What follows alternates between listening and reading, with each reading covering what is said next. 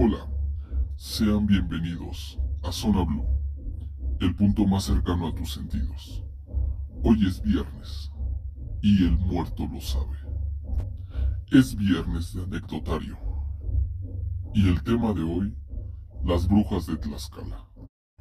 La bruja de Tlaxcala. La siguiente historia nos la va a relatar el ciego, la cual abarca lo cultural y lo paranormal. Adelante con tu anécdota. Bienvenidos.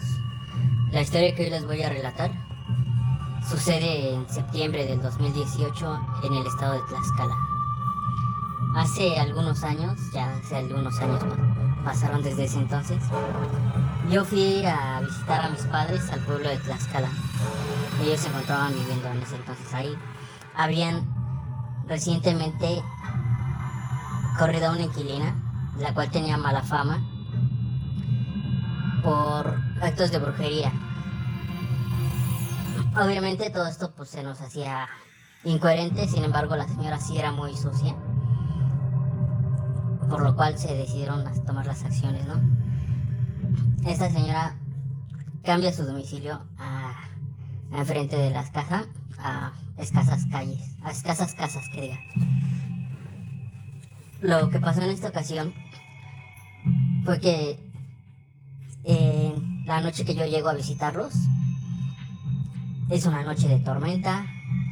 No recuerdo si había luna nueva o luna llena, pero había un poco de tormenta.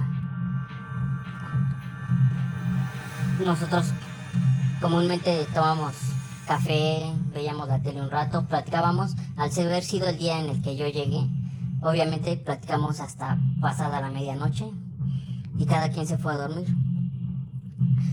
En ese tiempo no había camas, ya que yo iba de invitado. Me quedé en el suelo con un, con un sleeping y mis padres quedaron en su, en su habitación, obviamente juntos en su cama. A esto, durante la noche empieza a llover, a haber muchos truenos. O sea, una noche pues con pequeña tormenta, ¿no? Toda, toda la noche estuvo así. Nos dormimos, to- todos tuvimos el mismo problema de no poder dormir. Nos sentíamos estresados, se sentía el ambiente muy caluroso y a la vez como que sofocante. No sé si sea por la humedad y de la tormenta, pero estaba sofocante el ambiente. Nosotros, este. Ya cada quien se durmió. Yo recuerdo que empecé a soñar muy feo. Pero muy, muy feo, ¿no? O sea, soñaba con, con un caballo. Me desperté, no, no pasaba nada. Me volví a dormir y empecé a soñar con un perro. Con un perro que, según yo, iba caminando dentro de mi sueño y no me dejaba pasar. Un pinche perro chiquito y así de pinche perro. Y pues obviamente me enojaba, ¿no? No, no, no me deja pasar. Y, y en cuanto me acercaba para pasar con el perro del otro lado en, mi sueño, el perro se hacía grande, ¿no? Y crecía y se volvió un caballo. Y así entonces como que, como que el perro se transformaba dentro de mi sueño, pero nunca me dejaba pasar. Este, pues no sé, sí estaba muy feo mi sueño. Y yo recuerdo que, pues yo dentro de mi propio sueño, ya enojado, eh, el animal cambiaba y en una, la última ocasión quedó como un perro negro muy grande, pero muy, muy grande. Y este, yo recuerdo que en mi sueño dije, no, pinche perro, hijo de tu puta madre. Ya se imaginarán, ¿no?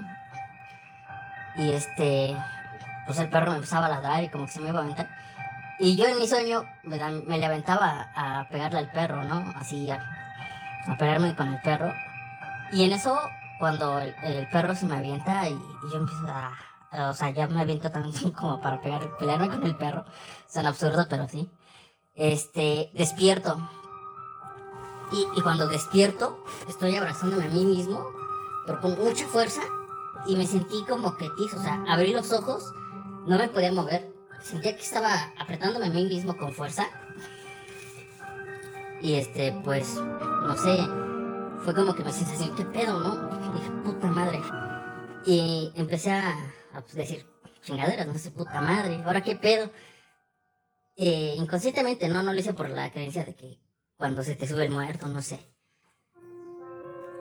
Y en eso pues ya me empiezo a mover. Y a la hora de que me empiezo a mover, vuelto a ver a una de ventana que está en la pared donde el cuarto en el que yo me dormí, que era la cocina. Y veo un pinche, un ave grande, o sea, un pinche ave grandota estaba pegada en la ventana. Era algo así como un cuervo, como un, como un guajolote, no sé, pinche, un ave grande, con el cuello muy largo, como, como un sopilote. Estaba pegada en la ventana y yo me saqué de pedo. Dije, ¿qué esa madre qué pedo? Aquí no hay animales así. Este, me, por un momento me quedé pensando, dije, ¿qué pedo con esa madre?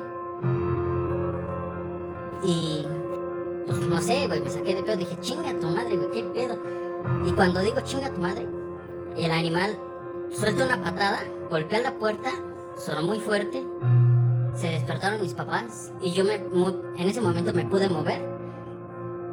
Y ya fue cuando me levanté y me desperté, levanté, me fui a asomar mis papás igual se levantaron muy exaltados, dijeron, ¿qué pasó? Igual me comentan que, que habían soñado muy feo. Entre los tres platicamos que los tres tuvimos un sueño muy similar. Y yo fui el único que se, que se despertó, que se levantó. Y yo me quedé con la duda de cómo o, por qué, qué había sido ese animal. Ya mucho tiempo después dejé pasar esto. lo platico con mis papás esa noche, la chingada. Como a las dos semanas este, en una fiesta familiar. Este, fui y les platiqué, salió la historia, estábamos hablando de, brujas y esas cosas entre familia. Les conté esa historia y me comentaron que eso es cuando una bruja tiene un pleito contigo, con una familia o así.